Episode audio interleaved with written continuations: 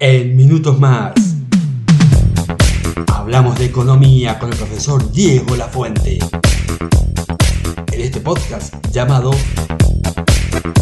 Que lo canto clarito. Acá, en Radio Planeta.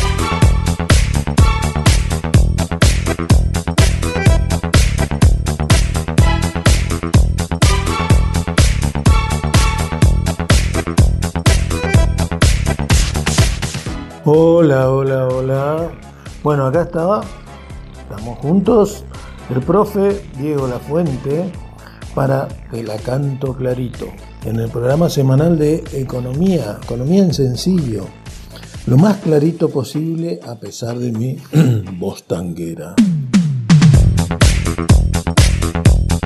Para FM Planeta, del Colegio Martín de Musí de Posadas Misiones para el Mundo.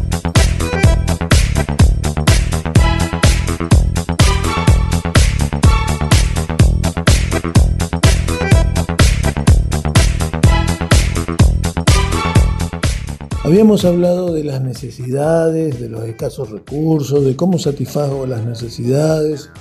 Todo eso era un problema económico y cómo de cada forma que satisfacemos las necesidades tenía una incidencia económica. Hablamos de la demanda, hablamos de la oferta. Pero, ¿qué incidencia tiene esto cuando no me alcanzan los recursos para satisfacer las necesidades pero las necesidades mías, básicas, o las que me impone el mercado, la sociedad, ¿sí? El medio ambiente, por así decirlo, porque acá tenemos mucho calor. ¿Es una necesidad tener un aire acondicionado? Sí. A veces el ventilador no alcanza, el tereré tampoco. Así que hace falta el aire acondicionado. Esa es, pasó a ser de un lujo a una necesidad. Es una necesidad que me impone el medio ambiente. Cada vez hace más calor. Y yo que estoy más viejito, lo siento más. Entonces, ¿cómo satisfago esa necesidad de comprarme un aire si no me alcanzan los recursos que tengo? ¿Por qué? Porque tengo que satisfacer mis necesidades básicas, comer, vestirme, y lo que me queda no me alcanza para comprar el aire. Entonces, ¿cuáles son los caminos? ¿Me endeudo? Ahí nace la deuda. ¿Cómo se genera? Cuando mis recursos no me alcanzan para satisfacer una necesidad que escalta a mis alcances monetarios. Entonces, ¿qué hago? Gasto los recursos que son futuros los comprometo a que los futuros cuando vengan ya no van a ser míos. Los voy a dar a quien me venda el aire acondicionado, en este ejemplo que di. ¿Sí? O sea, los recursos futuros, mi plata futura, mi salario, en el caso de ser asalariado, ya tienen un dueño, que no soy yo. Me comprometo a darlo a otra persona que seguramente ya me dio el aire acondicionado, me prestó un servicio o lo que sea. Ahí nace la deuda.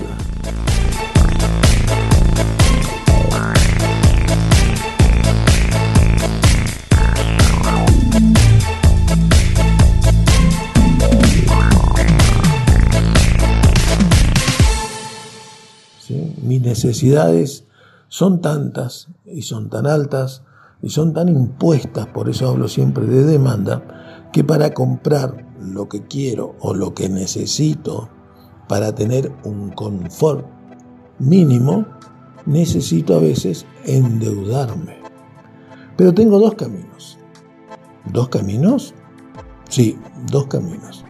No necesariamente la deuda, endeudarme, comprometer mis ingresos futuros, es el único camino. El otro camino que está como de modé, ¿sí? fuera de moda, es el ahorro. A mí cuando era chico me enseñaron a ahorrar en una libretita de estampilla. Mirá qué viejito que yo soy. El ahorro. O sea que si me queda plata no la gasto, satisfago mis necesidades y voy guardando para comprar lo que necesito para ese confort mínimo. Me van a decir, pero la plata se devalúa, ¿sí? este país acá que no se puede ahorrar. Bueno, la deposito en el banco y el banco me paga un interés. Ah, no alcanza. Pero esa es una forma, es el camino que es alternativo a la deuda, el camino del ahorro. ¿Qué tiene de positivo? Que el interés que me paga el banco, ¿sí? poco, mucho, lo que sea, me paga un interés. Yo deposito 100 y al tengo 101, 102, 110, hay una platita más. Eso se llama interés. ¿Qué es el interés? El costo del dinero. ¿Y por qué deposito en el banco y no compro dólares, como dicen todos los muchachos? Eh, está muy regulado ahora en este momento el tema dólar, pero ¿qué me representa el dólar? No tengo interés, pero no se devalúa. Y no sabemos cuánto vale mañana, pasado, pero siempre va en aumento. ¿Es otra forma de, ahorrar? Sí, es otra forma de ahorrar. Hay varias alternativas de ahorro. ¿sí? Guardar la plata en el colchón, comprar moneda extranjera, depositar en un banco, invertir en otros casos, pero eso ya es más sesudo, ya lo vamos a explicar. Y ahora estamos hablando en sencillo acá, en mi economía.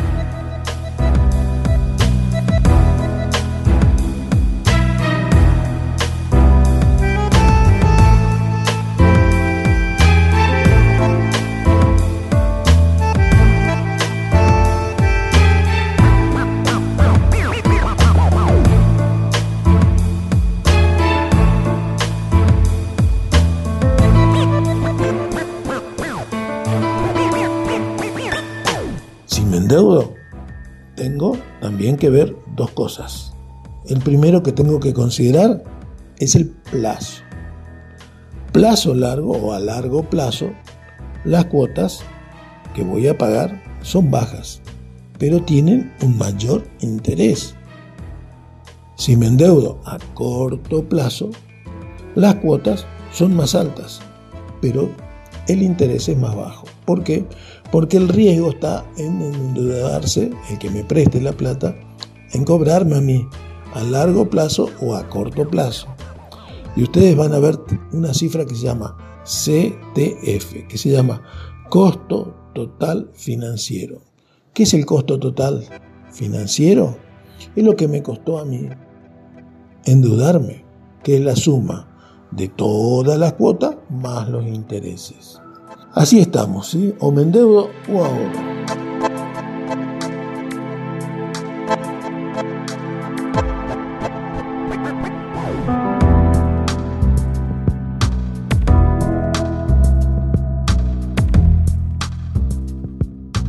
Si ahorro, como dije, deposito en un banco. ¿Los bancos? ¿Cómo estamos con los bancos? ¿Qué son los bancos? Son entidades financieras que me financian si me quiero comprar algo. Y también puedo depositar. ¿Qué significa? ¿Que los bancos prestan plata? Sí, ¿qué plata? La plata de los otros. Ah, ¿los bancos prestan plata de los demás? Claro. De los que depositan en el banco, les paga un interés, que se llama tasa. ¿eh? A ese interés, por supuesto que lo que te paga es menor de lo que cobra. Cuando presta, cobra un interés más alto y la diferencia es la ganancia de los bancos. Qué bueno que los bancos te prestan plata ajena. Sí, prestan la plata que los otros han depositado. Por eso es importante que haya ahorro. Pero pueden prestar toda la plata, toda mi plata que yo dejo en el banco, el banco a su vez presta a otro que quiere un crédito. No, solo una parte. Ah, solo una parte, sí. Y esa parte que guardan, ¿cómo se llama? Que no prestan, se llama encaje bancario. ¿Qué palabra, no? Encaje. Entonces, ¿quién regula hasta dónde los bancos pueden prestar y hasta dónde los bancos no pueden prestar? De cada 100 pesos que alguien deposita, pueden prestar 50 y 50 guardan. ¿Por qué? Por alguna cuestión de que suceda, que este país sucede cada cosa. Bueno, ese encaje bancario, ¿quién regula? nosotros, el país, tiene algo que se llama el Banco Central de la República Argentina. Qué grande, ¿sí? un banco bastante grande que tiene su sede central en donde en Buenos Aires, donde va a estar. En Buenos Aires y ahí regulan los que los encajes. Sube el encaje, los bancos prestan menos plata. Baja el encaje, los bancos prestan más plata. ¿Eso cómo se llama? Política monetaria. Restringen la plata que hay para prestar o aumentan la plata que hay para prestar. Está clarito, ¿no? ¿Sí? Si subo el encaje, los bancos quedan con poca plata para prestar. Y si bajo el encaje, los bancos quedan con más plata para prestar. Ganan más dinero, ¿sí? porque prestan más, les interesa más tener esa forma de poder prestar más plata. Hay más riesgo porque por ahí no se le devuelve la plata. Sí, pero ellos tienen garantías. Siempre tenemos las garantías que piden los bancos. O tenés el sueldo en el banco, o tenés que prendar en el caso de que te presten plata para comprarte un auto, te prendan el auto y hasta que no terminas de pagar, no te levantan la prenda. La prenda es la garantía de lo que vos compraste queda como garantía. Si no pagás, el banco te saca el auto. Lo mismo si es un crédito hipotecario. ¿Cuál es la diferencia? Que la garantía es la casa que compraste. Hipotecan tu casa hasta que termine de pagar.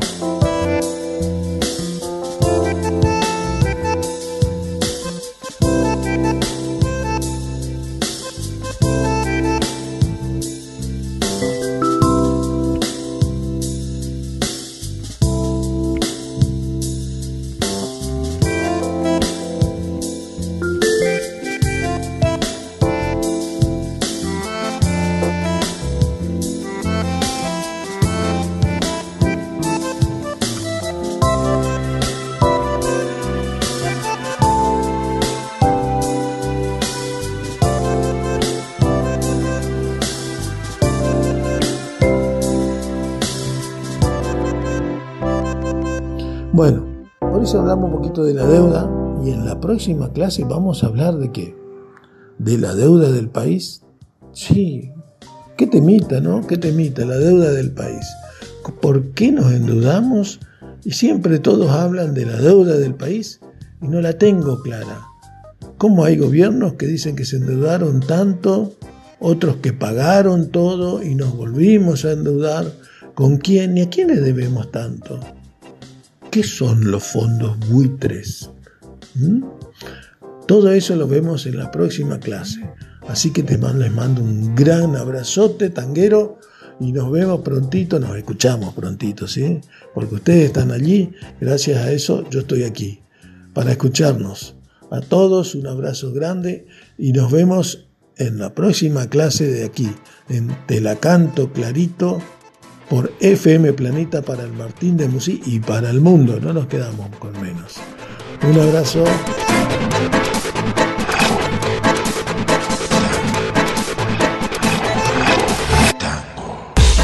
Hablamos de economía con el profesor Diego Lafuente. En este podcast llamado lo canto clarito. Acá, en Radio Planeta.